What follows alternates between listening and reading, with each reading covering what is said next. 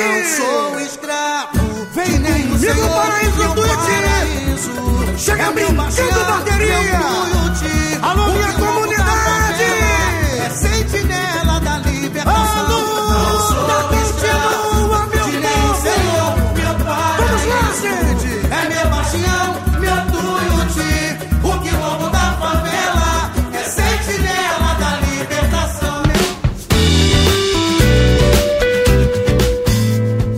Escada é uma construção que serve para fazer um deslocamento vertical. Nem sempre é assim, mas tem um jeito de facilitar tudo isso. De elevador? Não.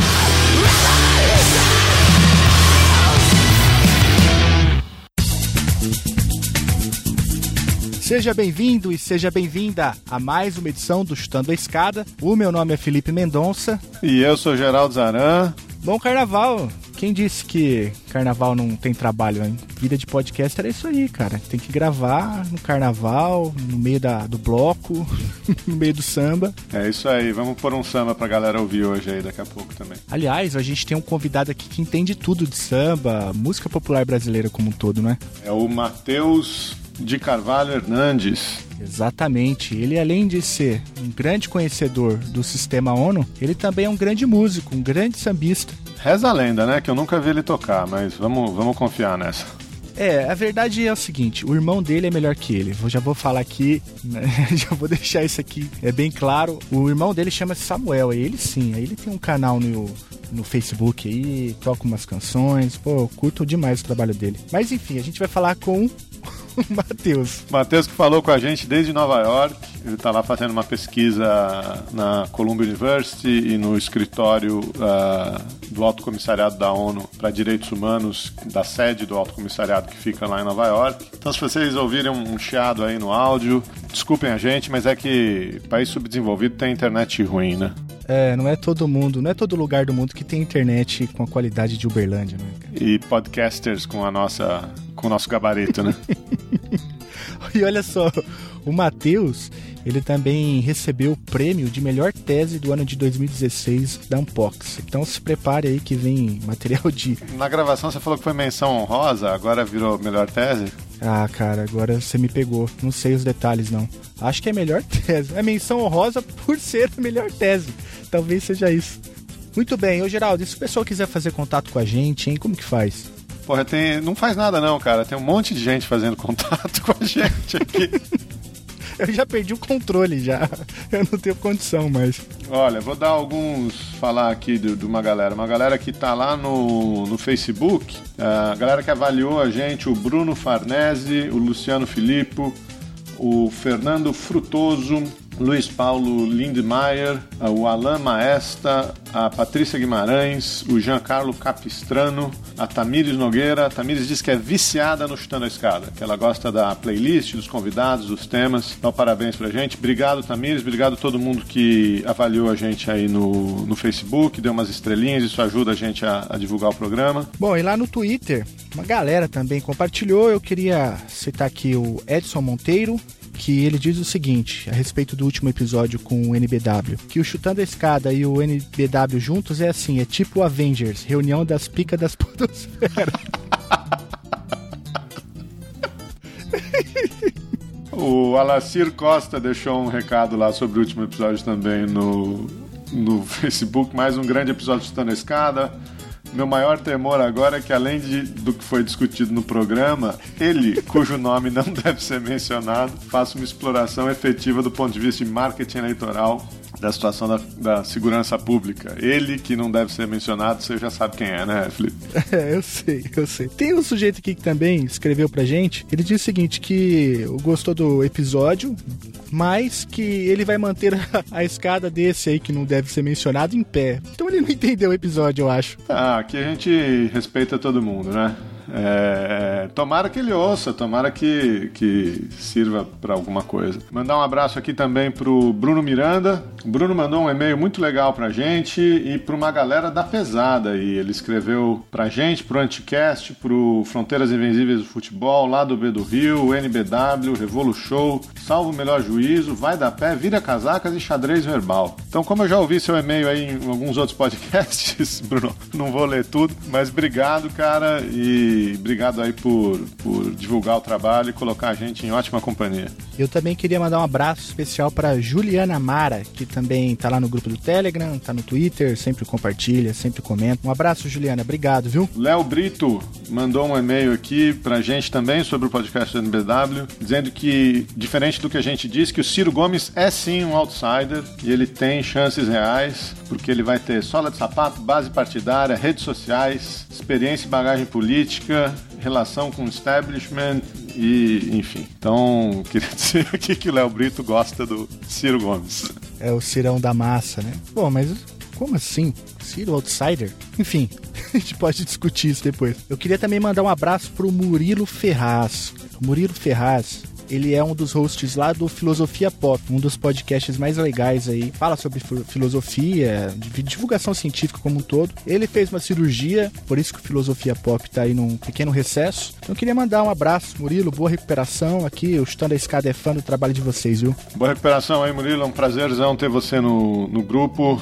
É, parabéns pelo trabalho aí e que você volte logo às ondas podcastais. Carlos Romeu Pereira da Silva mandou um e-mail aqui pra gente dizendo que ele tá maratonando o podcast pelo aplicativo do iTunes, mas não encontrou o episódio número 12. Carlos, o episódio número 12 é Cinema e Relações Internacionais, ele deveria estar lá no iTunes, eu vou dar uma olhada, mas se não você pode ir no nosso site, que é o www.chutandoaescada.com.br. Tem todos os episódios lá, tem podcast no SoundCloud também. Você pode procurar a gente no Facebook, no Twitter, como você viu aí o, o pessoal. Mas dá lá uma olhada no site que com certeza você vai encontrar aí o episódio número 12. Ô, Geraldo, você sabe que eu sou menino de recados aqui, oficial, né? Do Ela Chutando a Escada. E a Débora Prado tava lá representando o Chutando a Escada no NBW. Foi um crossover duplo. Eles estiveram aqui e depois a Débora esteve lá e o papo por lá foi a participação das mulheres na política no Brasil e no mundo. Então fica aí a dica. Tá recomendadíssimo. Ótimo episódio. Tá compartilhado lá no Facebook, no, no grupo. Ouçam lá a Débora. E a bronca funcionou, né, Felipe? Eu reclamei aí ela voltou a gravar, né? Eu acho que ela chutou sua escada lá, eu não, eu entendi bem. Mas enfim, é, elas já estão com, uma, com um episódio aí no forno. Veremos. Então tá bom. Quiser falar com a gente, entra no grupo do Telegram, t.me barra escada, deixa sua avaliação lá no Twitter, no iTunes também, que é muito importante pra gente divulgar o, o podcast, ajudar a chegar a mais pessoas. E vamos pro papo, né? Vamos lá então, com vocês, Matheus. Sobe, sobe o samba aí. Qual que foi a sua fantasia? Isso aí- Isso aí é fantasia de, tan, de Tanguy Bagdadi, de Kylo Ren. Bom carnaval, sobe o samba aí.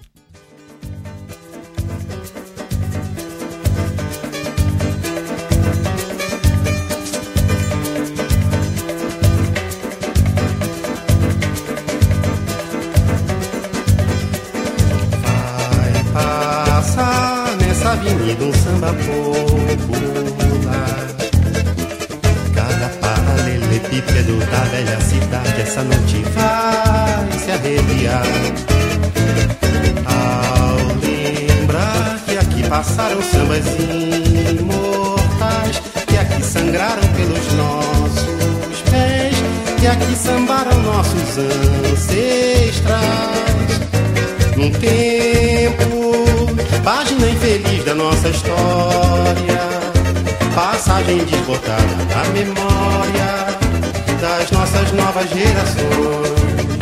Dormia a nossa pátria mãe tão distraída, sem perceber que era subtraída em tenebrosas transações.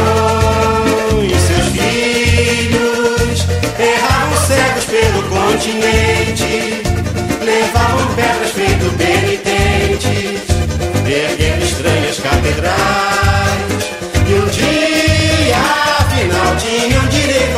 Alegria, fugaz, uma ofegante epidemia que se chamava Carnaval, Carnaval, Carnaval.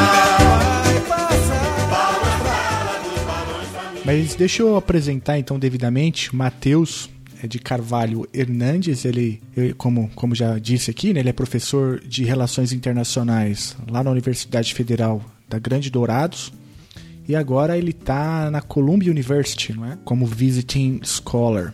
Ele também é doutor pela Unicamp, já publicou livro e também recebeu a menção honrosa no concurso de teses da Ampox no ano de 2016. É um currículo bem interessante, hein? Espero que seja, né, para as pessoas que, que acompanharem o, o, o currículo, mas é, é, é só uma, uma, Na verdade, o currículo ele retrata só né, os objetivos que eventualmente a gente consegue, mas os meios nunca estão retratados, né? As horas de bunda na cadeira, é, todos os, os perrengues que a gente passa, mas não deixa de ser, né? Tá, as conquistas registradas aí no currículo, eventualmente, é sempre reconfortante, especialmente para minha mãe, né? Quando eu mostro para ela. Ô, Matheus, conta pra gente um pouco aí, o que, que você tá fazendo em Nova York? Durante a minha tese de doutorado, eu estudei o escritório do Alto Comissariado, o escritório do Alto Comissário para Direitos Humanos, cuja sede fica em Genebra. E cheguei aí até Genebra, fiz uma série de entrevistas lá, alguma pesquisa documental também. E, e enfim, fiz toda a tese de doutorado sobre todo o processo de criação e desenvolvimento institucional de, dessa. Não é exatamente uma agência, mas vou chamar de agência aqui, dessa agência, que é o Alto Comissariado. No entanto, uma das coisas que a tese não tratou foi um braço que eles mantêm aqui em Nova York, e é um braço que atua justamente junto à Assembleia Geral, junto ao, ao secretariado aqui, né? A Assembleia Geral, ao Conselho de Segurança, ou seja, é um braço dessa, dessa organização, né, que é responsável por direitos humanos, que atua é, dentro do centro de poder aqui, aqui da ONU em Nova York, é, como extensão do que ocorre em, no planejamento que ocorre em Genebra. Então, o intuito agora dessa vinda aqui, do ponto de vista da pesquisa, é, entender um pouco o trabalho que se faz aqui, como é que se desenvolveu institucionalmente esse, esse escritório de representação deles aqui em Nova York, com um foco, com estudo de caso, é, sobre o trabalho deles nas negociações dos Objetivos de Desenvolvimento Sustentável, é, em que medida eles trabalharam, foram exitosos ou fracassaram é, na tentativa de colocar conteúdos de direitos humanos dentro dos objetivos do desenvolvimento sustentável. Não só dos objetivos, mas das metas também, dos indicadores. Então, esse é o, o, o motivo que eu estou aqui em Colômbia, tanto é que eu estou no, no, Instituto de Direitos Humanos aqui. Se, se você e o Felipe me permitirem, é, vamos dar. Permitiram. Um, Tá, você nem sabe o que eu vou falar, cara. Mas eu já, já estou te dando um salvo-conduto, já estou é, te dando um habeas corpus ia... preventivo. se é direitos humanos, né? é, eu ia começar te perguntando o que, que é o autocomissariado, né? É, mas eu acho que talvez para o nosso ouvinte a gente possa dar um, um passo mais atrás é, e falar um pouco sobre a ideia de direitos humanos, né? sobre o, o, conceito de direitos humanos e depois como isso chega nas Nações Unidas, na Declaração Universal que é o que, em parte, baseia aí o resto das instituições, né?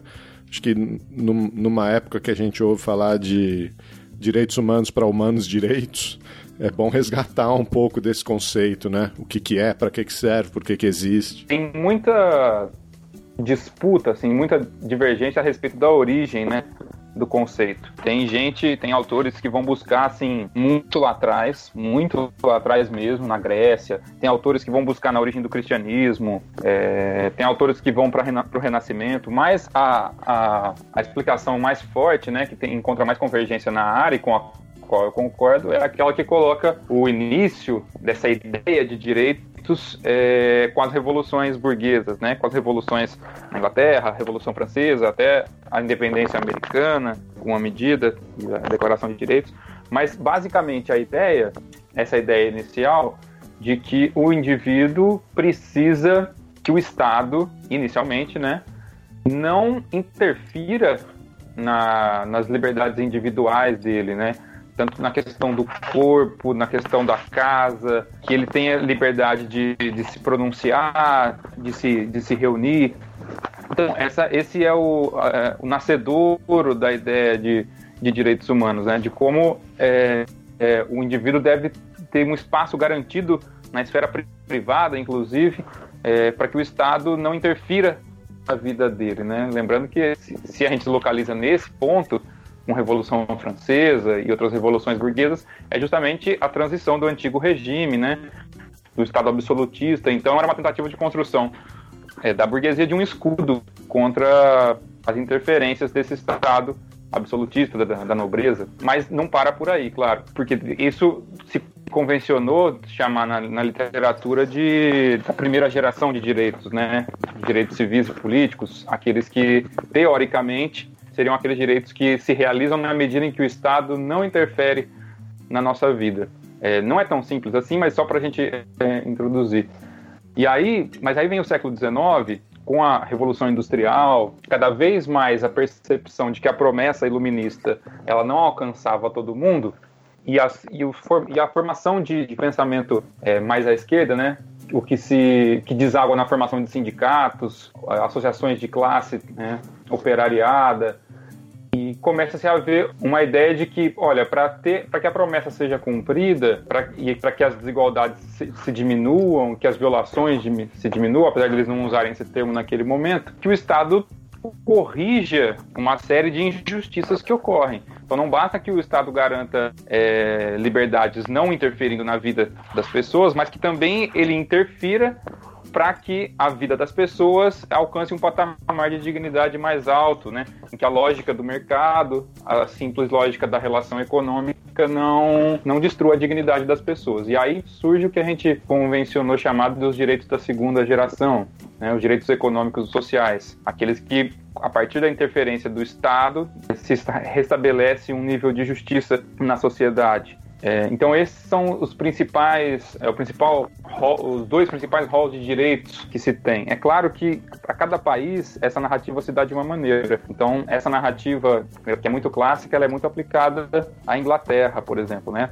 Com a sucessão dos direitos. É mais na, se a gente pensa o Brasil, por exemplo, o Zé Murilo de Carvalho tem um livro sobre isso, um livro que ele se propôs inclusive a escrever para não acadêmicos, que é a construção da cidadania no Brasil, é, em que ele mostra que no Brasil não foi é, essa ordem, né? A, as demandas por direitos nasceram muitas vezes as demandas por direitos econômicos, sociais precederam as demandas por direitos individuais e políticos, direitos civis e políticos, perdão essa narrativa tem que ser sempre olhada para cada, cada país, ou pelo menos para cada região. Mas aí, com a Segunda Guerra Mundial e, a, e a, o Holocausto, né? A morte não só de judeus, mas não só, também de, de ciganos, de pessoas com deficiência, de homossexuais. Isso produziu uma espécie de, de trauma, né? No coração da Europa. E aí tem filósofos que vão tratar disso, a própria Hannah Arendt mostra como é preciso garantir que um indivíduo se, sempre esteja circunscrito por algum tipo de, de instituição, que ele não seja uma vida sem direitos, né? A patridia, a ideia de que todo mundo tem que ter uma pátria do ponto de vista institucional para que garanta direitos para aquela pessoa. E aí, com o fim da Segunda Guerra, começa-se a, a discutir, então, a ideia de que esses direitos eles devem ter também um nível de proteção internacional, que a proteção nacional não é suficiente na medida em que está, existe um, um, um, paradoxo que não se resolve do, em relação ao Estado, né? Porque o Estado, ao mesmo tempo que ele é o grande protetor dos direitos humanos, de quem a gente reclama proteção, ele é também o grande violador. Então é preciso haver algum nível de proteção também internacional, se não de proteção, pelo menos de, de monitoramento, né? Esse tipo de impulso desse trauma é, do, do, Holocausto que nasce esse impulso para a construção do regime, né, que se chama Regime Internacional de Direitos Humanos. Essa ideia de que a ONU, então, é, seria a responsável por direitos humanos no sistema internacional, né, por dar essa faceta internacional aos direitos. E aí o principal documento é, nesse sentido, que aliás esse ano faz 70 anos, que é o documento mais traduzido que a gente tem é a Declaração Universal dos Direitos Humanos, que não é uma, um tratado, isso acho que é muito importante para quem nos estiver, estiver nos ouvindo saber.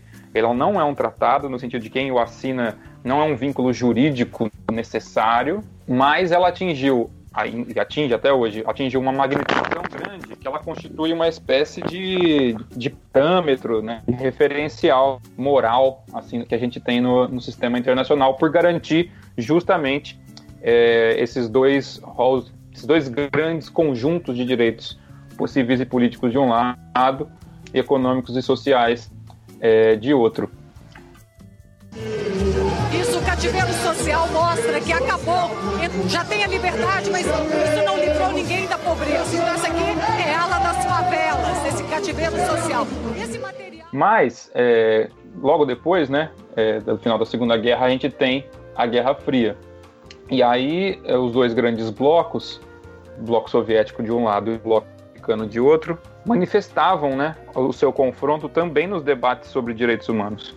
Então, enquanto o bloco americano se dizia um defensor é, dos direitos civis e políticos, né, dos direitos liberais, não à toa, porque emulam, emulava né, uma bandeira liberal, a, União Soviética é, e os seus aliados defendiam a precedência de direitos econômicos e sociais como os mais importantes né, aqueles que garantissem alimentação, saúde e outros elementos de política pública. E aí o problema desse, desse embate que não se resolvia é que a ONU não foi capaz de conseguir elaborar um tratado unificado para direitos humanos. É, o, o, plano inicial era uma declaração, depois a gente elabora um tratado que fale sobre os dois, é, um tratado vinculante, né, que os países vão assinar, vai ter ratificação, vai depois poder internalizar no, no ordenamento jurídico interno. É, no entanto, essa, essa tensão que não se resolvia de maneira nenhuma obrigou a ONU a elaborar dois tratados diferentes. Então você tem um pacto de direitos civis e políticos de um lado e o pacto de direitos econômicos e sociais é, do outro. Né? E essa é uma cisão que, quando acaba a Guerra Fria, a, ONU tenta resolver, né, os países tentam resolver, de certa maneira há um avanço. Tem a Conferência de Viena em 93, em que se afirma a indivisibilidade dos direitos, como eles não podem ser indivisíveis, não há precedência, eles são igualmente importantes. No entanto, é, até hoje, quando você vai olhar o status institucional, a quantidade de recursos, os direitos é, civis e políticos, né, aqueles que exigem menos participação do Estado, ainda são mais é, privilegiados. Né? E mesmo na, na esfera do direito internacional, aqui em Colômbia eu vejo muito isso, é um desafio entre os advogados dessa área ainda conseguir demonstrar obrigações e formas de litigância que constranjam o Estado a cumprir direitos econômicos e sociais, né? Que exijam dele mais atuação e não, interve e não saída né, de ação e não omissão, no sentido de, ah, como, é, como é nos direitos civis e políticos. Né? Matheus, mas você mencionou que a, que a declaração não é vinculante, mas os tratados, os pactos também não são, né? Os pactos são, é, são é, na medida em que eles há um processo todo de ratificação, né? A, a, ele, ele já é um instrumento jurídico vinculante. Não sabia disso. Sim, sim, eles são vinculantes. E aí tem. Hoje em dia, salvo engano, são 10 tratados, que é considerado que forma regime internacional de direitos humanos. O mais recente, se não me engano, é o Tratado de. é o Pacto de Direito de Pessoas com Deficiência. Acho que é o mais, acho que é o mais uhum. recente, tá até de 2006, acho. E, e, aí é nessa convenção de 93 que se cria o autocomissariado, não é isso? Isso. Aí em 93 é um momento muito. Esse, essa primeira metade da década de 90 é um momento muito peculiar por várias coisas, né? É, mas do ponto de vista dos direitos humanos, é, era a ideia de que, bom, agora que terminou o conflito né, bipolar, a, a, o processo de descolonização já está muito mais é, assentado, que esse é um fator importante, né, que começa na década de 60, 70. É, agora, finalmente, a gente vai poder discutir de direitos humanos menos mediado pelos conflitos geopolíticos. Né? O que, lógico, depois se provou um, um engano, mas existia esse, essa, esse, essa mentalidade meio compartilhada, uma euforia, digamos assim. Nas, nas entrevistas que eu fiz com vários atores, diplomatas experientes e mais jovens, é, ativistas, funcionários, isso é muito recorrente nas entrevistas, de que existia de fato uma, uma espécie de uma euforia de que agora a gente vai conseguir construir um regime um pouco, um pouco mais é, que alcance o mundo todo, seja um pouco, haja um pouco menos de divergências. Então, nesse momento é que se dá a Conferência de Viena, que é um momento muito único, né? É, do ponto de vista do, do sistema internacional. E aí, na Conferência de Viena, se recomenda que a ONU tenha um, um responsável de, altis, de alto nível na hierarquia que seja responsável por direitos humanos. E aí faz essa recomendação, que é em junho de 93, e aí essa recomendação segue para aprovação da Assembleia Geral. Então aí ao final de 93, surpreendentemente, é, há uma aprovação por consenso na Assembleia Geral e aí se cria esse posto, que é esse posto que é o Alto Comissário para Direitos Humanos da ONU. Hi, good afternoon. My name is Sergio Vieira de Mello. I'm Brazilian and I'm presently United Nations High Commissioner for Human Rights. I joined the organization at the age of 21, believe it or not, just out of uh, university. I was lucky to have served in East Pakistan, Cyprus, South America, Bosnia, Lebanon, Cambodia, Kosovo, and from there, East Timor. This organization is the best opportunity you have in your life of achieving your dreams. Never forget the real challenges and uh, the real rewards of serving the United Nations are out there in the field, where people are suffering, where people need you. Ô Matheus, você então citou, né, agora no finalzinho da tua fala, o Alto Comissariado, né, que foi criado em 93. E, aliás, o, nós já tivemos um brasileiro ocupando, ocupando esse cargo? Sim, nós tivemos o, o brasileiro Sérgio Vieira de Mello. Foi indicado em 2002 para ser alto comissário, logo depois da, da, da comissária irlandesa, que era Mary Robinson. Ele assumiu pelas minhas pesquisas, ele assume porque a anterior, que era a Mary Robinson, estava em uma relação difícil com os Estados Unidos, principalmente, porque ela vinha fazendo denúncias públicas e abertas contra os Estados Unidos. É, e aí, como o Sérgio Vieira de Mello tinha, teoricamente, essa habilidade como um diplomata porque isso é importante, né? Muitas vezes é dito que ele era diplomata, mas ele não era um diplomata propriamente dito, ele era um funcionário de carreira é, da ONU. Amigo, amigo mesmo, não só colega, do Kofi Annan, que à época era é, o secretário-geral. E aí, como as relações estavam muito tensas, o Kofi Annan indica o brasileiro Sérgio Vieira de Mello, que era um funcionário muito respeitado na ONU, especialmente pelo êxito no Timor-Leste, para ser alto comissário, para ter uma, uma liderança de direitos humanos um pouco mais, com uma capacidade de negociação um pouco maior e possivelmente menos que fizesse menos denúncias públicas e que tivesse mais capacidade de bastidor de negociação. Tanto que a gente olhando as notícias da época, ou entrevistas com ativistas, a, a, indicação dele foi meio dúbia assim na reação dos ativistas. Parte achou interessante porque ele era um cara de alto nível que vinha do Acnur, né, de refugiados, tinha sido era conhecido por resolver problemas complexos corredores humanitários e coisas do tipo, lidar com, com ditadores, grandes violadores. No entanto, por outro lado, tinha um outro, uma outra percepção dos ativistas que ele não era exatamente um cara de direitos humanos, mas sim um cara de. no sentido de que ele não faria grandes é, denúncias, tal como a anterior fazia e que as ONGs muitas vezes gostavam. E aí a, a indicação dele tem esse, esse duplo, essa dupla reação. No entanto, o que mais acaba chamando atenção na indicação dele é que ele fica poucos meses no cargo. A entrada dele no cargo, pelo que eu apurei, apesar de ter sido pouca, foi importante porque trouxe uma, uma ideia de, de que o escritório, de que a ONU, para resolver direitos humanos, precisa ir a campo. Né? Não dá para resolver as, as questões de as coisas de Genebra ou de Nova York apenas com aprovação de, né, de normas, é preciso ir a campo. E aí é importante lembrar que ele tinha um passado de campo muito forte por vir do, do, do, da área de refugiados. É, então isso foi importante, especialmente não tanto por ele, que ele ficou pouco tempo, já vou até falar sobre isso, mas ele trouxe alguns funcionários, gente que acabou depois continuando um tempo lá e que deu esse primeiro impulso de, de que a ONU, se ela quer proteger direitos humanos, ela precisa ir a campo, então ter escritórios regionais, escritórios nacionais de direitos humanos e por aí vai.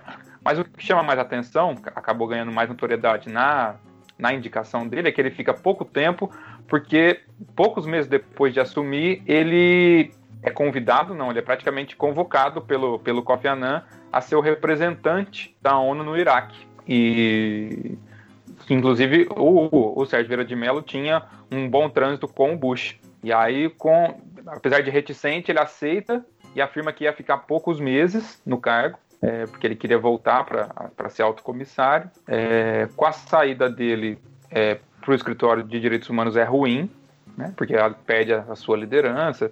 Muitos ativistas não gostaram dessa saída.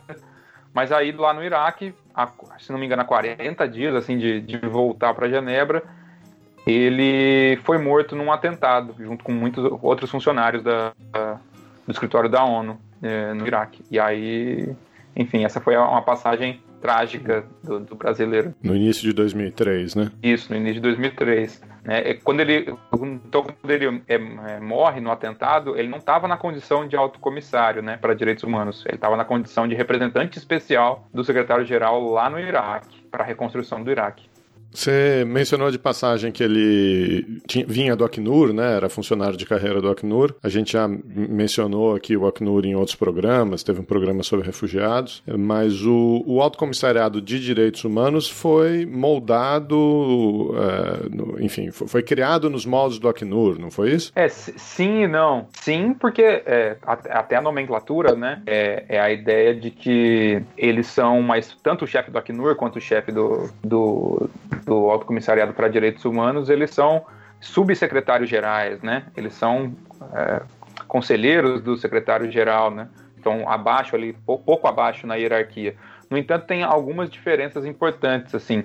O Acnur, ele é uma agência. Isso aí eu demorei para descobrir no andamento da tese, a diferença. Se ele é uma agência, significa que ele está fora do secretariado. Então, o Acnur, né, o de refugiados, ele está fora do, do, secretariado da ONU. E se ele é uma agência, significa que ele tem um corpo de estados, um board intergovernamental que decide as linhas principais de atuação dele. Um board formal, eles se encontram, acho que é todo ano, para decidir as, as linhas de atuação do Acnur. Isso não acontece com o Acnud de Direitos Humanos, porque ele não é uma agência. Ele está dentro do secretariado geral. Ele tem uma posição bastante esquizofrênica assim no organograma. A mesma ONU tem dificuldade de colocá-lo ali, onde é que ele se encaixa. O importante é, ao não ser uma agência, ele não tem um board, né, ele não tem um corpo de estados formalmente que o dirija. É, então isso é motivo de muita disputa política, porque ele sur é, é importante lembrar que ele surge.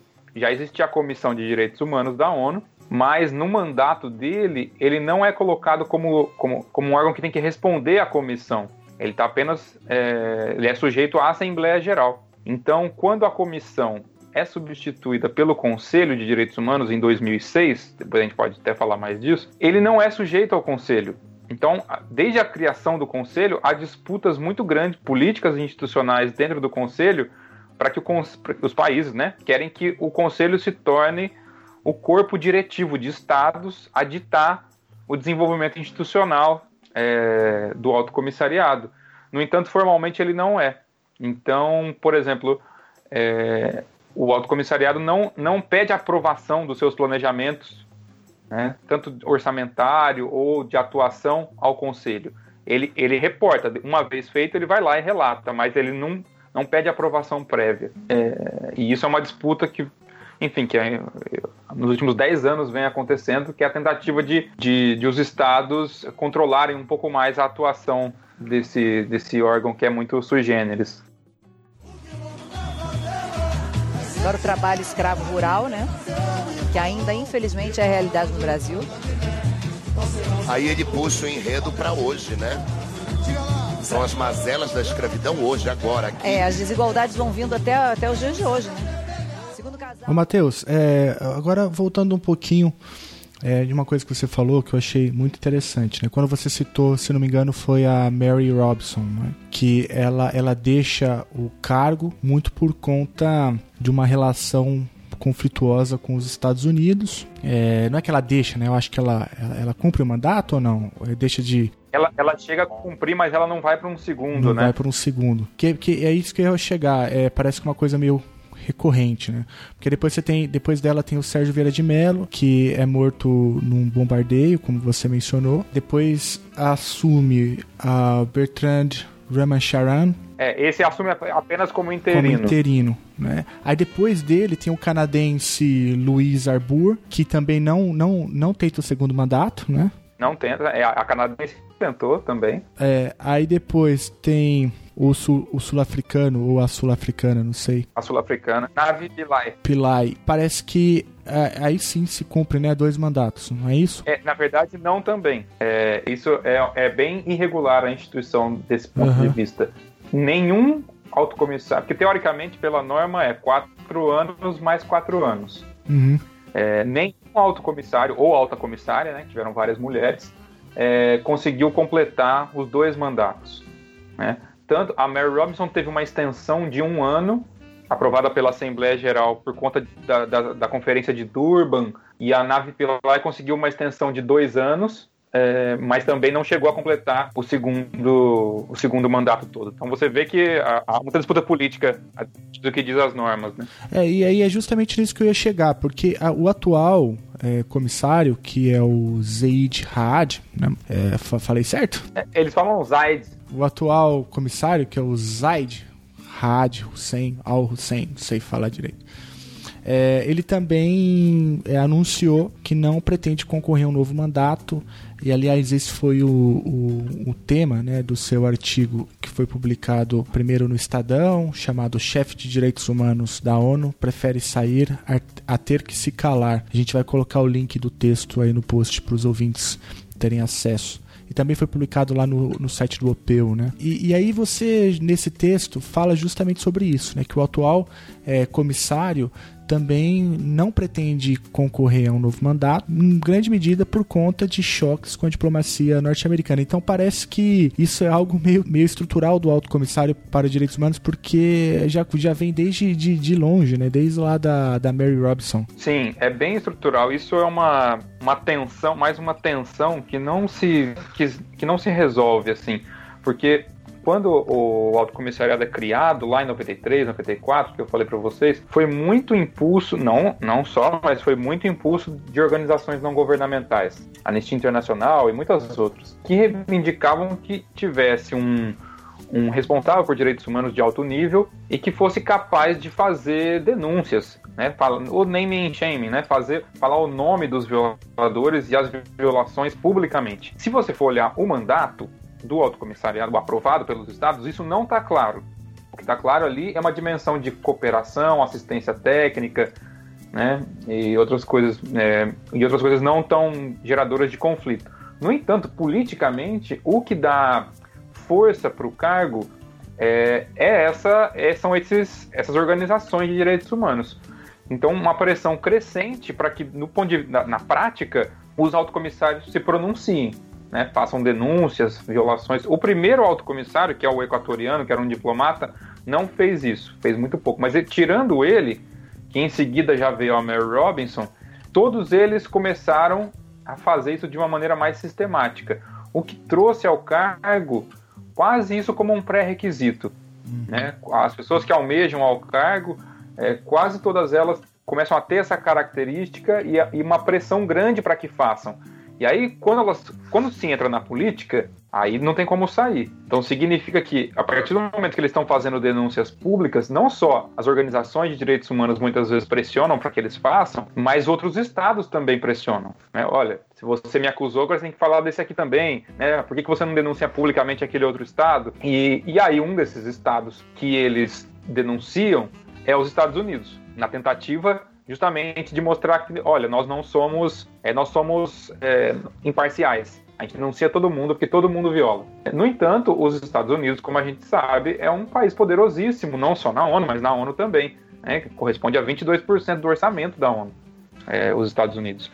Então, sempre se pronunciar contra os Estados Unidos tem muito peso. E aí o peso é importante dizer que não é uma isso gera uma pressão não apenas na relação do alto comissário ou da alta comissária com os Estados Unidos em si, mas cada vez que uma alta comissária ou um alto comissário se pronuncia publicamente, condenações públicas, muitas outras partes da ONU se ressentem e não gostam. Isso é muito importante. Eu, eu fiz entrevistas com gente do secretariado, com gente do PNUD, por exemplo. Mas não, mas não gostam por quê, Matheus? Não gostam porque isso atrapalha outras negociações. Você pode, você pode dar um exemplo? Ó, por exemplo, é, quando o, a nave Pillai ela foi, mas ela foi pro, se não me engano, ela foi pro Irã e fez um pronunciamento muito forte sobre é, o tratamento das mulheres um pronunciamento público. E o PNUD vinha numa negociação avançada com o Irã para programas de, de empoderamento de mulheres, né, para que nos programas do PNUD de cooperação técnica é, e de ajuda para o desenvolvimento tivessem esse componente.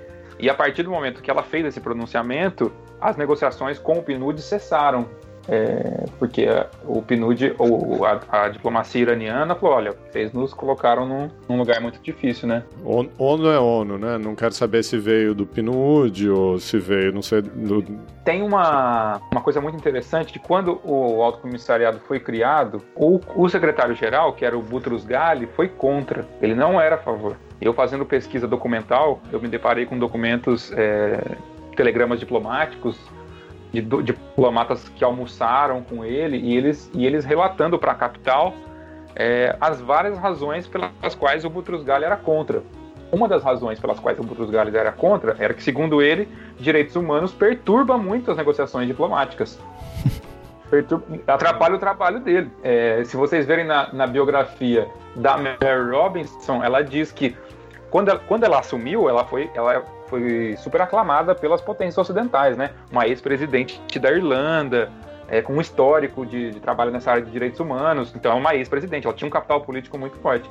Num dos primeiros discursos dela, em Oxford, ela acusa os países ocidentais de darem pouca atenção a direitos econômicos, sociais e culturais, darem muito mais atenção aos direitos civis e políticos, inclusive na relação com outros países menores. E aí isso é muito mal visto pelos países ocidentais. E já na estreia ela já manda essa.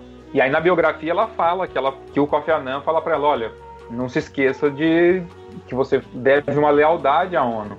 E existe toda uma instituição que funciona. Cada, cada pronunciamento seu é encarado como um pronunciamento da ONU. É, e aí, quando isso envolve os Estados Unidos, isso é, é quase fatal, eu diria, né? É, é, um, é uma posição institucional muito difícil. É muito difícil. Uma vez eu estava entrevistando um ativista que falou, que falou, olha, é, quem se coloca nesse cargo sabe que vai sair dele praticamente odiado por todos os países, assim. Uhum. Então, é, se não estiver sendo, é mau sinal. E isso eu acho que é o principal empecilho para eles conseguirem novos mandatos. Não só os Estados Unidos, né? É, por exemplo, a, a Mary Robinson fez, e outros também, mas a Mary Robinson fez declarações muito fortes com a, em relação à Rússia por exemplo. Ela conseguiu, ela criou um momento político tal de críticas à Rússia que eles aprovaram na Comissão de Direitos Humanos uma resolução condenando a Rússia. Foi a primeira vez que teve uma resolução condenando um país do Conselho de Segurança.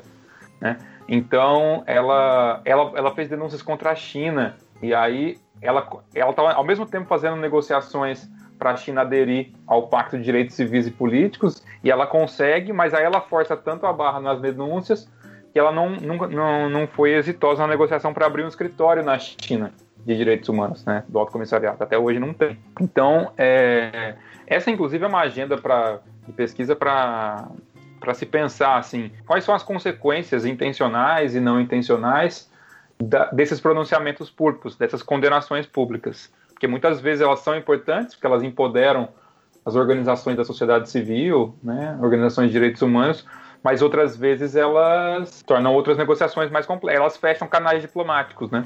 É, me lembra um pouco a discussão do TPI, né? Se, a existência do TPI é, facilita ou não a, a condenação dos criminosos de guerra, né? Porque se por um lado efetivamente existe uma instância é, condenatória agora, é, por outro lado os, os, os ditadores, os, os líderes autoritários que ainda estão no poder vão fazer o máximo para continuar no poder, né? É, exatamente para não cair nessa, nessa instância, né? Então atrapalha, pode facilitar a, a condenação, enfim, a, a, responsabilização dos crimes, mas atrapalha a resolução de conflitos, né? Sim, muitas vezes sim. É, não, não, não, não, não é tão harmônico quanto parece nos manuais. Assim, quando você vê nas coisas da ONU, nas publicações, mesmo de organizações de direitos humanos, não é simples envolve uma parte de negociação que inevitável, porque isso é uma coisa que acho que vou aproveitar o programa de vocês para falar que me incomoda bastante. É, é, a ideia existe na área de direitos humanos, nacional, principalmente internacional, a ideia de que os direitos humanos devem estar acima da política. Isso existe, especialmente porque é, é uma área que tem muita gente de formação jurídica. Ah, os direitos humanos não podem ser politizados. A, a, a ideia é que a politização atrapalha é, porque aí os direitos humanos são submetidos a jogos geopolíticos. E claro, são, são. Mas isso é consequência do fato deles terem se tornado uma pauta relevante no sistema internacional. Não há como ser uma pauta relevante no sistema internacional e passar imune a, a, a politização. Por outro lado, os avanços que a gente obteve é, são vitórias políticas também. Né? São estratégias que funcionaram, né? com coalizões, seja com diplomatas, com organizações da sociedade civil, com burocracias da ONU. É, então, a gente está na política. É a costureira escravizada e o magnata da exploração, porque também muitas confecções utilizam trabalho escravo, né? Infelizmente até de crianças, né? Eu ia te fazer essa pergunta mais tarde, mas acho que já, já que você citou aí esse, essa coisa da politização, a gente começou uma, uma retrospectiva né, da origem do, do termo direitos humanos, do conceito, da aplicação. É, existe uma, uma crítica a essa narrativa, que é a ideia de que são, é uma concepção de direito ocidental, é uma concepção de direito como, como vista é, a partir do Ocidente e, portanto, particular e não universal, que em outras sociedades ou a, a, concepção pode ser diferente, ou a ênfase em determinados direitos a despeito de outros também é muito ocidental e que outras sociedades enxergam, outras culturas enxergam isso de uma maneira diferente, principalmente a, a, questão entre o individualismo e a sociedade e tal, né? A individualidade e a, e a sociedade. Passa um pouco por isso também, né? A hora que você diz que, que não é político, ou, ou que existe uma, um, um, corpo de juristas né, que acreditam que, que não deveria ser político, passa um pouco por aí também, né? É, porque é, é uma, uma concepção de, de direito separada da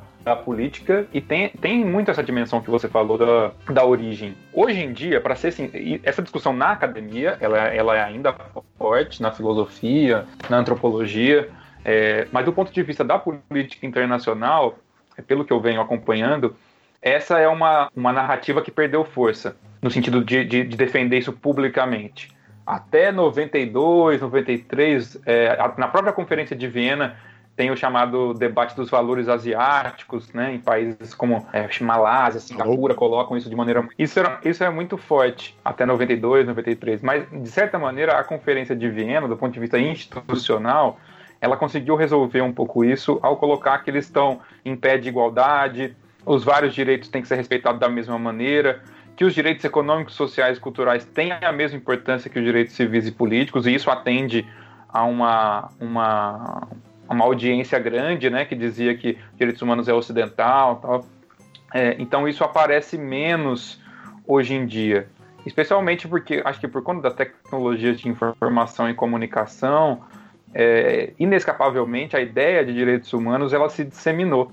Então você tem de fato hoje em dia é, organizações, ONGs médias, ONGs pequenas espalhadas pelo mundo todo e os estados que colocavam isso de uma maneira, esse discurso relativista, eles, querendo ou não, eles, eles passaram a participar, eles não negaram a participação no regime, eles entraram. É, então, eles participam do Conselho, participam da Assembleia Geral, participam dos comitês de direitos humanos, enfim, da revisão periódica universal.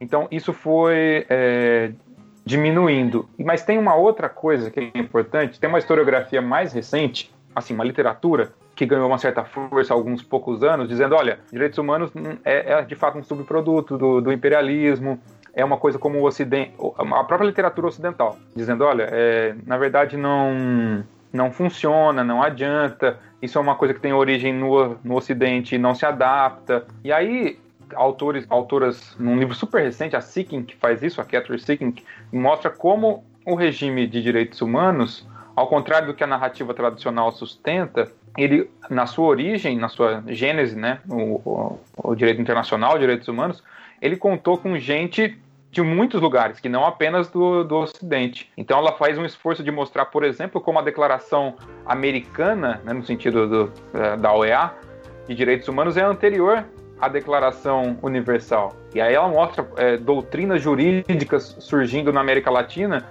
é, anteriores a doutrinas europeias da, da, ideia de proteção internacional, não da ideia é, em si de direitos humanos. Né? Essa ideia de proteção internacional. É de diplomatas indianos que participam ativamente da construção da Declaração Universal, da própria participação da diplomata brasileira, a Berta Lutz. Berta Lutz, é, na, na questão do direito das mulheres, na Declaração Universal. Então, existe isso, esse, esse debate que você falou do relativismo, mas ele. Esse relativismo mais que bloqueia o diálogo, ele já não é mais defendido institucionalmente. Entendi. Eu, enfim, não conheço o livro da Seeking, vou até dar uma olhada. Você sabe o, o título pra gente deixar aí pros ouvintes? Sei, é, ele é bem recente. Ele chama Evidence for Hope. Evidence for Hope. Mas eu, eu sempre acho engraçado essas coisas. Ah, tinha uns diplomatas indianos. Bom, você sabe quem eram os diplomatas indianos em 1948? São todos ingleses, né? Mas enfim. A Berta Lutz mesmo, a gente tem um, um podcast que a gente já divulgou aqui algumas vezes, que é o Ponto G. Fizeram uma biografia, fica aí a recomendação para os nossos ouvintes, mas ela tinha formação europeia, né? Estudou na França, enfim, quer dizer, essa, essa coisa de, de dizer, ah, só porque o cara tinha nacionalidade brasileira, então é, rompemos o colonialismo e tal. Eu acho, assim, que inevitavelmente é, para mim não tem muito como driblar. Para mim é difícil argumentar que direitos humanos, na sua origem, a ideia não seja filha do, do Ocidente, do, do núcleo do Ocidente, né? É, assim como é, a própria ideia de Estado também é difícil argumentar que ela não tenha vindo dali. E isso não impediu o Estado de se alastrar pelo mundo todo, né? Então eu acho que é, a origem é essa mas é, ele acabou se disseminando, né? E não só pelas institucionalidades estatais, mas por uma série de organizações é, que, por conta dos contatos crescentes, né, entre as sociedades, ela, elas existem, né, efetivamente. É o trabalho informal, os pequenos negócios amadores, sustenta muita gente que não tem vínculo empregatício, né? Única saída. Os guerreiros da CLT, esse monte de braço é porque há uma classe sobrecarregada, né? Muito trabalho. Carteira de trabalho, hein? Ali, azul. Matheus, é, e aí, até tentando pegar um gancho, agora com, com o próprio alto comissariado, como você mesmo mencionou, né, é, boa parte dos enfrentamentos que se faz dentro do, dessa comissão, mais especificamente, tem inclusive grandes países ocidentais como, como alvo, né? como é o caso do papel, por exemplo, diferenciado que os Estados Unidos têm, tanto dentro da ONU, mas também o papel diferenciado que os Estados Unidos têm como violadores dos direitos humanos. Né? E, e aí, nesse contexto, queria te ouvir um pouco sobre duas coisas. A, a primeira é assim: a gente falou bastante do Alto Comissariado é, das Nações Unidas para os Direitos Humanos, mas você, na tua fala, você já deu algumas pistas sobre o que se faz. Né? Você tem todo o trabalho que se faz dentro da própria ONU, né? É, de construção, de, de apoio, de de criação né, de, de um ambiente propício para a defesa do, dos princípios dos direitos humanos. É, e aí isso gera transtornos diplomáticos, como você mencionou. Mas para além disso, é, o que mais a, a, se faz dentro né, do, do da, da comissão, qual é o papel do alto comissário, o que que, qual é o tamanho da burocracia né, de, desse braço da ONU. É, se, se eles produzem relatórios anuais, estão presentes no mundo todo. Como, qual, que, qual que é na prática a atuação é, dessa, é, do, desse alto comissariado? E se você quiser emendar, Matheus, é, já, já fala dos seus achados aí, né? O que, que você está vendo desse braço específico em Nova York, né? E aí, até para concluir, eu disse que eu ia fazer duas, né? Eu fiz uma e já ia esquecendo da,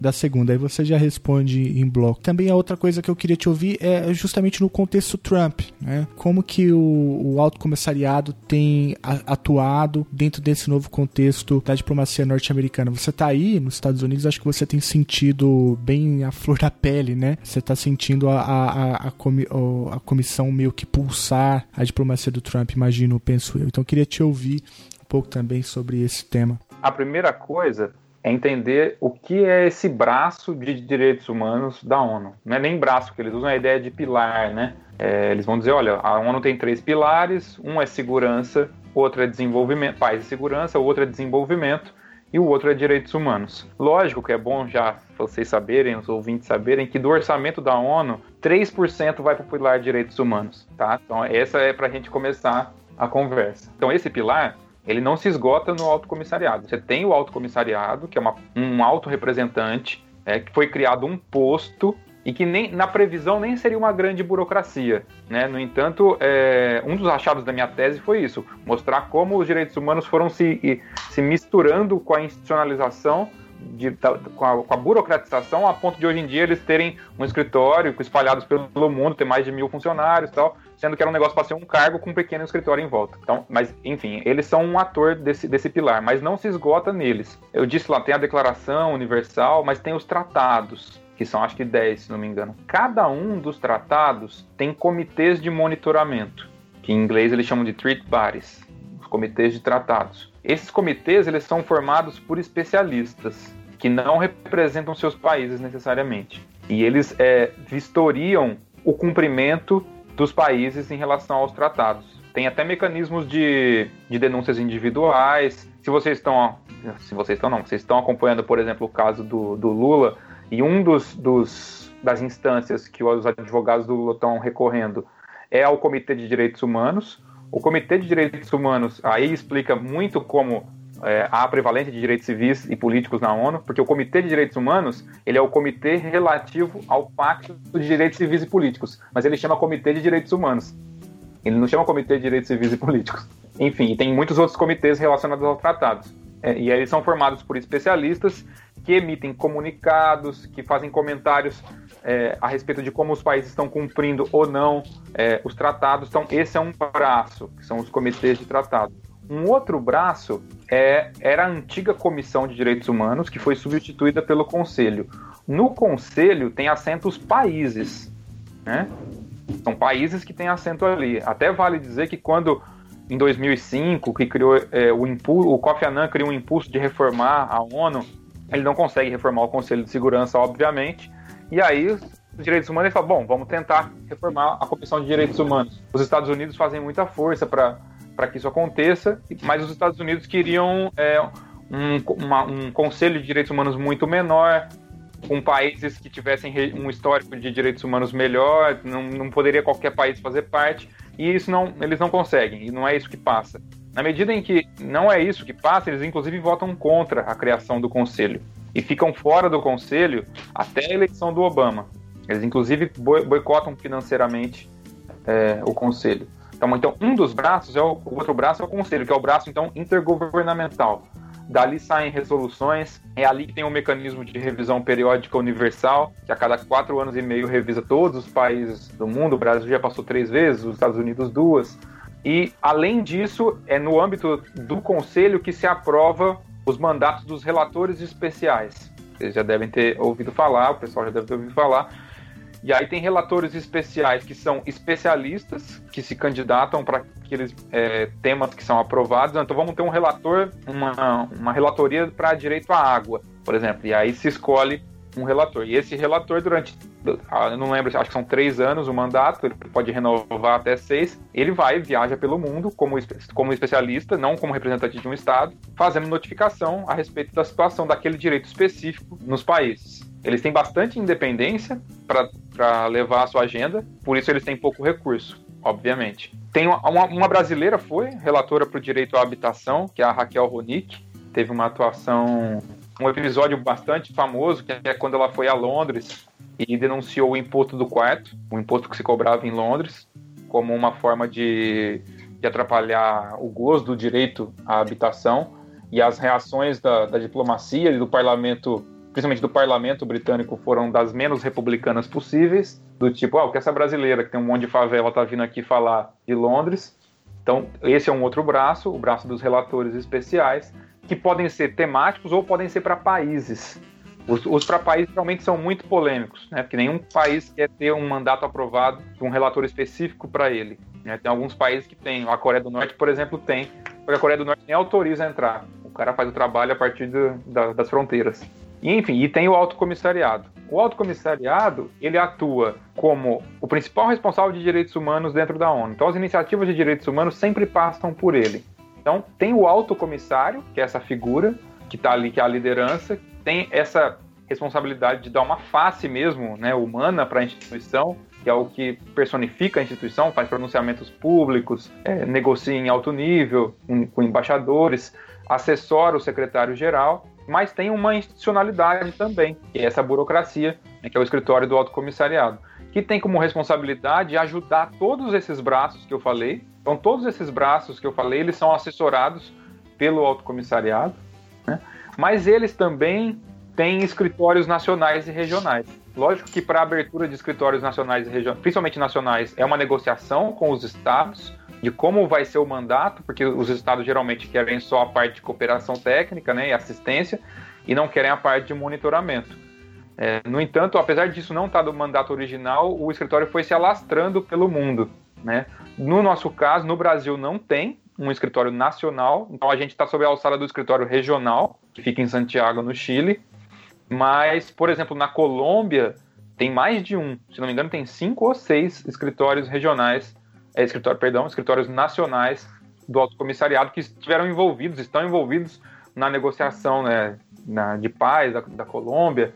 Enfim, então ele tem, é, eles têm uma atuação de assessoria a todos os braços, eles têm uma atuação de produção de conhecimento, então muitas vezes é, os relatores, o conselho, o secretário-geral pedem relatórios específicos sobre determinadas temáticas de direitos humanos e eles produzem e publicizam. Então, eles têm esse poder. Quando eu entrevistei diplomatas em Genebra, isso é um dos argumentos que eu até coloquei na minha tese. Eles falando: olha, muitas vezes está tá acontecendo alguma coisa em determinada região, tipo na Ucrânia, quando eu fui, e eles não sabiam direito o que estava acontecendo, porque não se confia em nenhuma fonte de informação e a diplomata que eu entrevistei falou: olha, a gente está esperando a informação do alto comissariado, porque é, é, uma informação que a gente confia um pouco mais, com um pouco mais isenta, de ser né, um pouco mais profunda. Então eles, eles têm esse tipo de poder, né, de ter um de ter uma, uma legitimidade pelo tipo de informação que produzem, pela qualidade da informação que produzem, e tem essa atuação, como eu disse, é, em campo, né, com os escritórios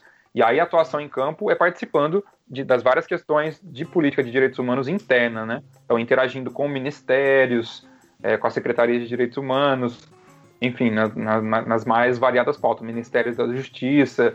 É, eles não falam essa palavra, mas é lobby, né?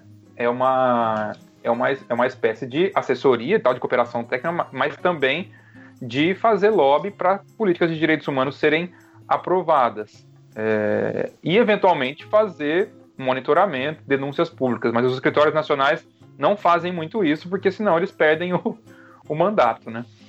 Então eles costumam repassar essa, essa questão das denúncias, eles repassam as informações para Genebra e aí Genebra faz essa, essa denúncia mais pública. Carteira de trabalho também como a defesa dos direitos trabalhistas, né? Sobre a, a, aqui em Nova York, o que eu já percebi é, é interessante essa pergunta, que aqui os funcionários a quem eu tive contato, apesar deles também não poderem dizer publicamente, eles têm uma função grande de lobby. E aí, na parte, no lobby junto a delegações mesmo, né? A, a, a representações diplomáticas de vários países no sentido de tentar convencê-los a colocar. Muitas vezes está se disputando um termo, né?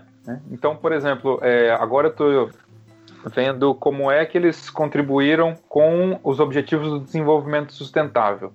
Tem um parágrafo da declaração que trata de todos os marcadores da diferença: raça, gênero, é, sexo. É, e aí, ao longo das negociações, eles tinham o alto comissariado foi conseguindo colocar todos esses marcadores. E, e, aí, como é que eles colocam? Como que eu saquei que eles trabalham? Então, se por exemplo, para Bolívia a questão da água é importante, se a gente lembrar da guerra da água na Bolívia, eles vão e se reúnem com a delegação boliviana e falam: olha, por que vocês não levam essa pauta de introduzir essa questão do direito à água, né?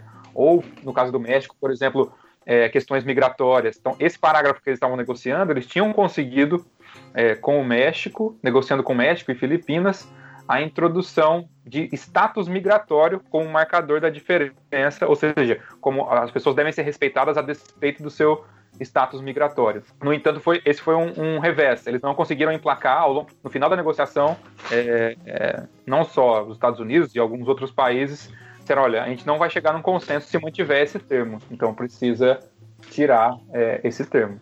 E aí, nesse, nesse momento, o alto comissariado não tem mais, não tem mais tanto poder, né? Esse poder de interferência. E, então, é, eles têm essa, uma atuação muito forte junto às delegações e tem uma importância de repassar muita informação para Genebra, né? O alto comissariado tem uma atuação importante aqui em Nova York, né? Na medida em que ele se comunica com o que está sendo feito em Genebra. Então, um exemplo.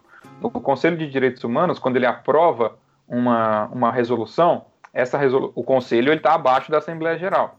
Então, essas resoluções vêm aqui para Nova York para ser finalmente referendadas pela Assembleia Geral. A Assembleia Geral é dividida em comitês. O terceiro comitê é aquele que toma conta de direitos humanos. Né? Tem vários comitês, tem o quinto comitê que é sobre orçamento, mas tem o terceiro que toma conta sobre direitos humanos. Muitas vezes, na maioria das vezes, na verdade, passa por esses comitês quase como uma chancela, né? Não há uma discussão mais, porque de fato a discussão foi feita em Genebra, lá no Conselho de Direitos Humanos, aqui a gente só vai bater o carimbo.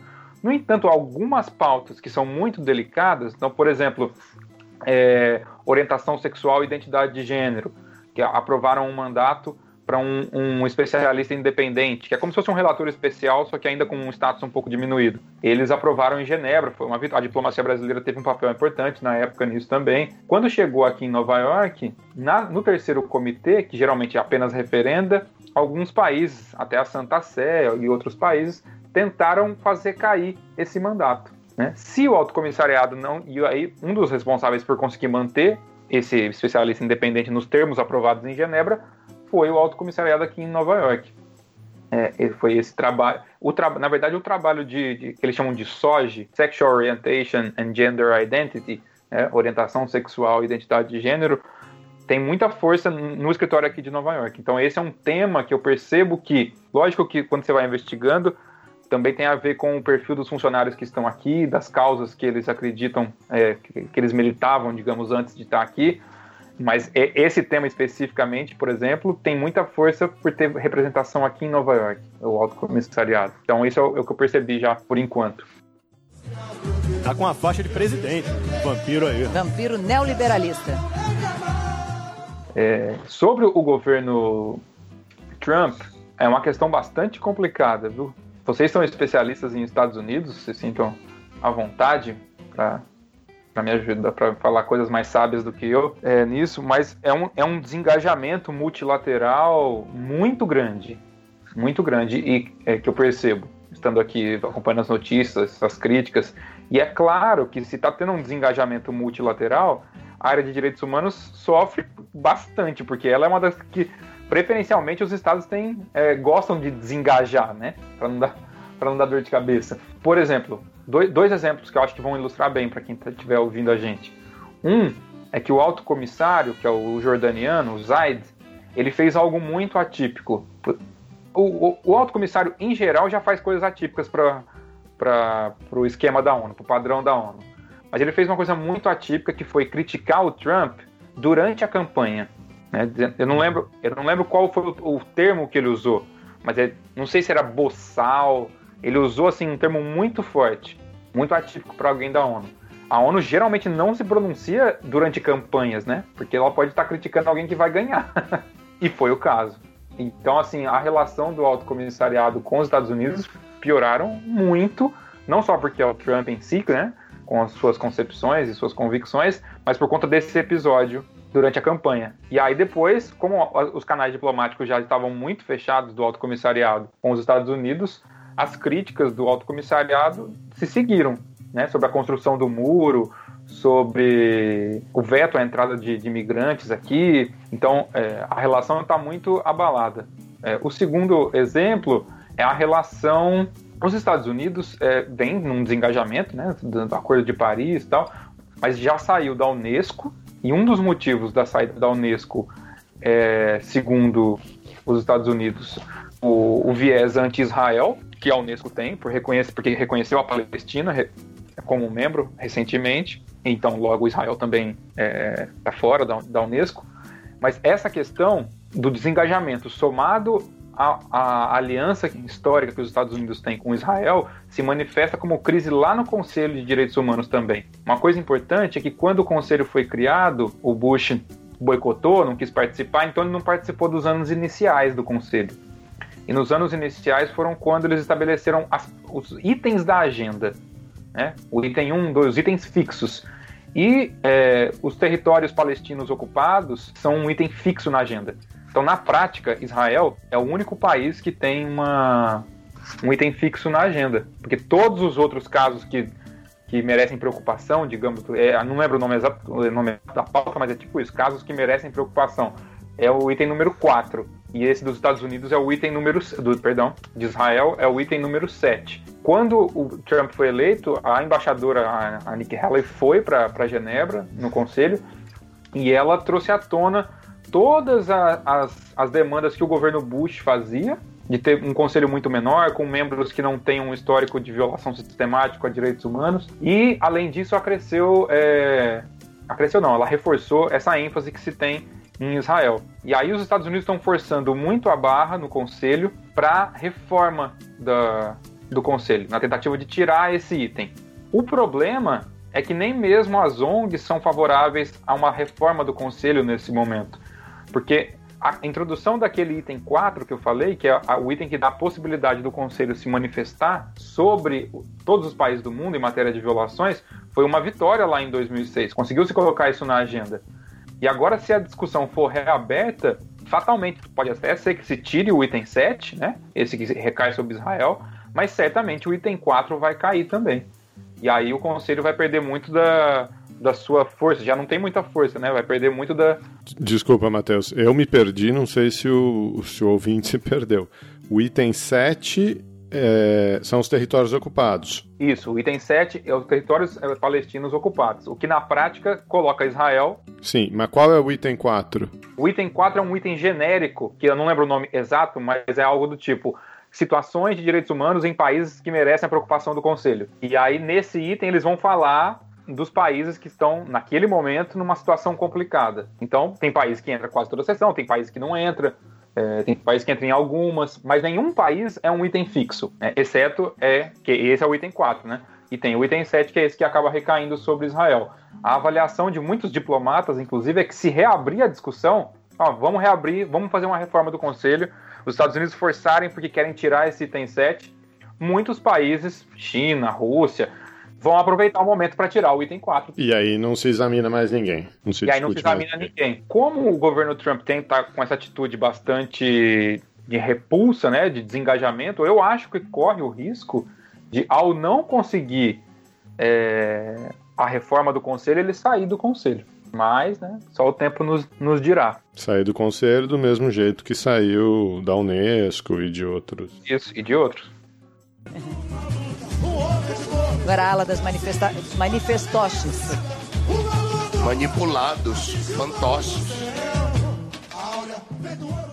Outra coisa que eu venho percebendo é que muitas vezes, talvez até influenciado por essa última leitura da SIGINT que eu fiz, hoje em dia as ONGs, principalmente, elas têm produzido muita informação, mais do que nunca, sobre violações. É, isso nos dá a percepção de que é, nós estamos violando direitos como nunca, como nunca antes fizemos. Só que quando você olha numa tendência histórica mais ampla, isso não é necessariamente verdade.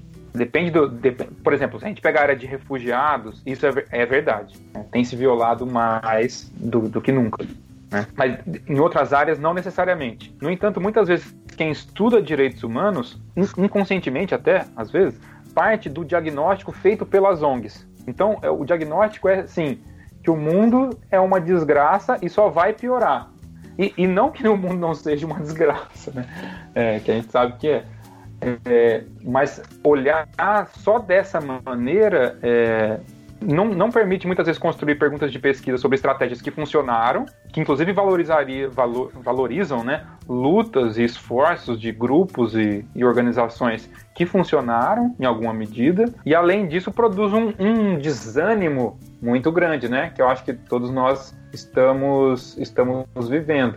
E como diz, dizia, nossa, dizia não, diz a Luísa Erundina, né, o desânimo é contra-revolucionário. Olha aí, ó, segunda frase de efeito. Pois é, já temos, já temos o desânimo é, contra-revolucionário e o. Como que a é? O- glamorização do inverno. É, glamorização. Mas tem, não, tem um- toda uma, uma construção gramatical. Como que é? O. A estação do inverno é uma das principais manifestações do poder do norte. Aí, rapaz. É isso aí. Agora ninguém segura a gente, cara. Como vai fazer virar meme isso aí? Eu juro, eu nem tava lá.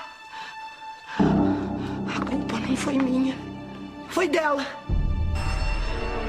Essa maldita escada que derrubou a minha amiga. A marcha de- da quarta-feira de cinzas? Carneleira, isso. Tá.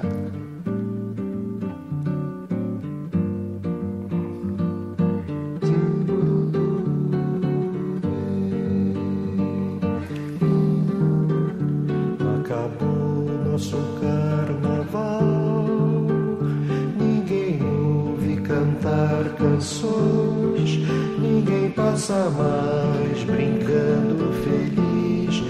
E nos corações, saudades e cinzas. Foi o que restou.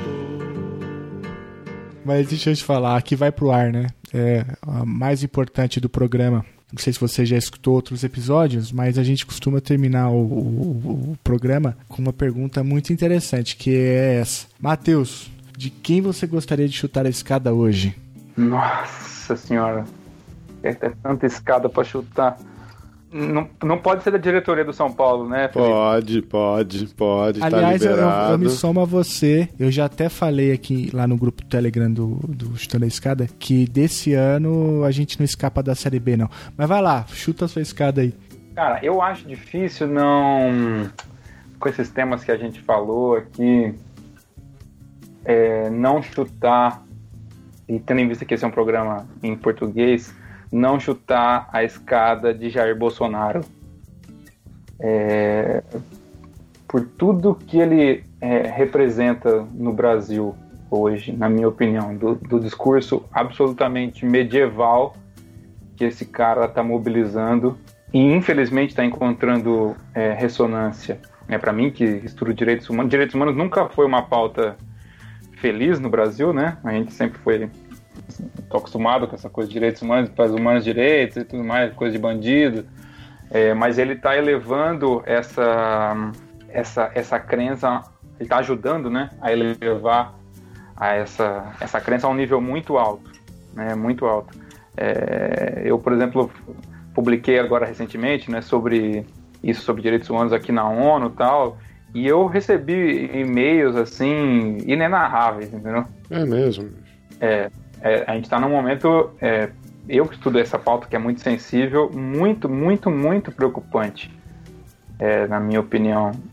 É, e ele, ele não está sozinho nessa, mas ele, ele é uma voz que articula tudo contra o qual uma sociedade que a gente vislumbra luta, né? Todo o espírito da, Con- da Constituição de 88, mas do espírito da, da Declaração Universal, é, faz re- é, referência à tortura, a, a práticas absolutamente degradantes, né? E soluções em matéria de se- segurança pública absolutamente simplórias e, e contraproducentes e de uma misoginia ho- horrível, né? uma homofobia horrível. É, então, como esse programa está em português e foi sobre direitos humanos, e como direitos humanos é para todo mundo, e isso não só de acordo com toda a normativa internacional, mas nossa Constituição, é, eu chuto a escada do Jair Bolsonaro. Muito bem chutado. Pô, que bom. Agradeço vocês pelo convite e ressalto assim, a iniciativa que vocês tiveram. Eu sempre divulgo lá com meus alunos os podcasts de vocês, que acho que vocês tiveram uma sacada muito boa de falar sobre coisas às vezes áridas, né, mas através de uma linguagem que atinge mais gente, numa outra que não necessariamente é, é escrita, mas é de ouvir e que aborda outros temas de uma maneira um pouco mais descontraída. Acho que esse é o tipo de coisa que a gente precisa para extravasar, né, transbordar às vezes as didáticas empoeiradas da sala de aula. Muito bom, cara. Obrigado mesmo, Matheus. Obrigado mesmo, cara. Ficou muito bom o papo. E além de tudo, vai ser um episódio também de, de formação, né? Principalmente o primeiro bloco. Ali a, a parte que você fala, traz o, né, faz o resgate sobre o conceito de direitos humanos. Aí a gente tem uma, um, quantidade grande de ouvintes, assim, que não é da área. Eu acho que, pô, ficou muito interessante. Valeu mesmo, cara. Boa noite, bom descanso aí. Só pra te dar uma posição, cara, eu acho que a gente vai eleger o seu episódio para ser o episódio da semana do carnaval, viu? Ô, Pela que programa- maravilha. É. Pela programação aqui. Se você quiser recomendar alguma marchinha pra ficar no espírito também, a gente põe pra tocar. Põe a marcha da quarta-feira de cinzas, então, Toquinho e Vinícius. Olha aí, ó. Mas, mas é triste, hein? Não, não é uma música alegre. Não, então. mas o papo foi o papo foi triste pra caralho. Quando começa a falar do só desgraça. A marcha de- da quarta-feira de cinzas? Carneira, isso, tá.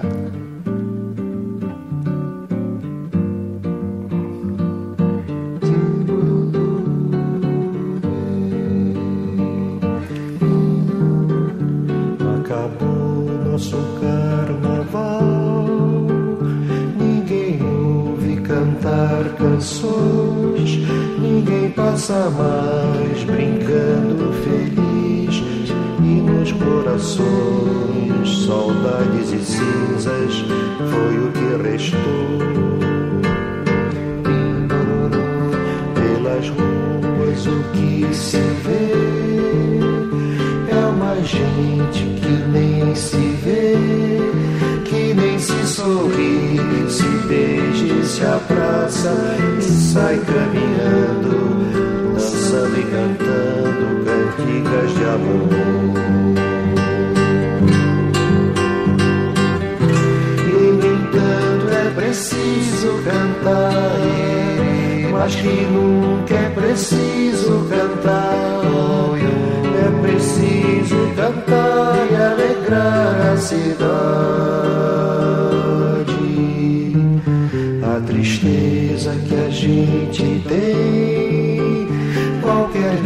dia vai se acabar. Todos vão sorrir, voltou a esperança. É o povo que dança, contente da vida, feliz a cantar. Porque são tantas coisas azuis e há tão grandes promessas de luz. Gente nem sabe. Quem me dera viver pra ver e brincar outros carnavais com a beleza dos velhos carnavais.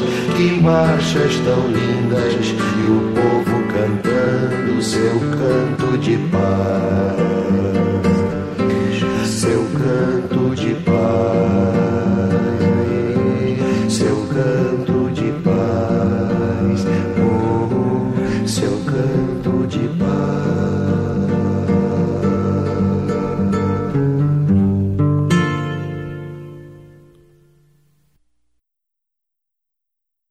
Mas deixa eu te falar. Eu ouvi dizer que você tem uma, uma tese aí sobre a glamorização do frio. Como que é isso? Ah, é o seguinte, é para mim, depois desses meses de experiência aqui é, nos Estados Unidos, é, a, glamour, a glamorização do inverno é uma das principais expressões do poder do norte para mim, porque o inverno é muito trabalhoso e ele não tem nada de glamouroso. Inclusive a neve, ela é bonita só no primeiro dia. Pela, já, pela já viu janela. aquele, já viu aquele PowerPoint do argentino, não? Que muda pro Canadá? Não, nunca vi. Cara, o cara começa dizendo assim: Ah, tô aqui no Canadá, que maravilha, isso aqui que é vida, não aguentava mais Argentina, ninguém trabalhava, ninguém isso, ninguém aquilo, aqui é tudo organizado, não sei o el diario íntimo de mi primo nacido en Santa Fe que vive en Toronto. Y dice así, 12 de agosto, hoy me mudé por fin a mi nueva casa en Toronto. Qué paz que hay aquí, qué bella campiña. Estoy impaciente por ver las colinas cubiertas de nieve. Qué bueno haber dejado atrás el calor, la humedad y los mosquitos. Esto sí que es vida. Aí vai passando os meses, né? Ele chega no verão.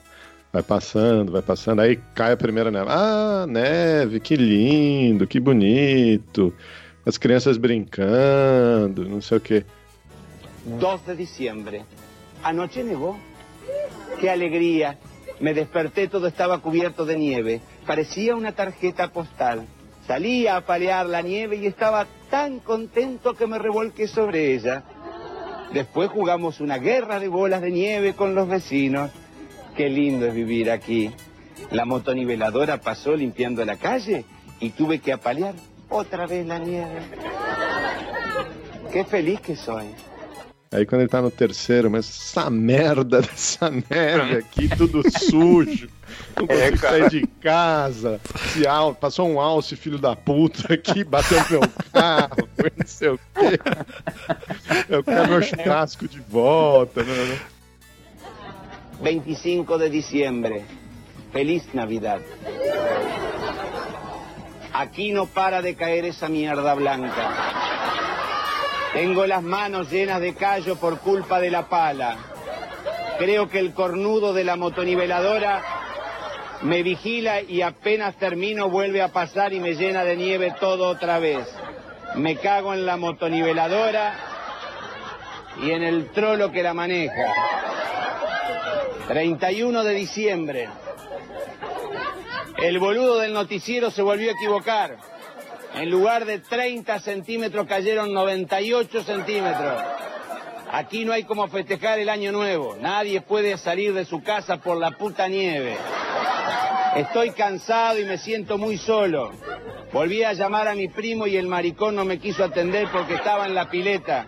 Seguramente después va a estar un lechón en el patio y yo acá sin poder asomar la nariz. Sim, é muito trabalhoso, cara. A neve fica suja. Você tem que ter uma bota decente, porque senão o calçado fica molhado. Dependendo do nível da neve, não, meio inviabiliza as coisas, assim. Até pra viajar. Eu peguei uma, uma- um dia aqui que teve uma tempestade de neve, né? Puta que pariu. É. Tem que estar em casa, assim. Não tem, não tem muito o que fazer. Glamorização do inverno é um. Uma das maiores expressões do poder do norte.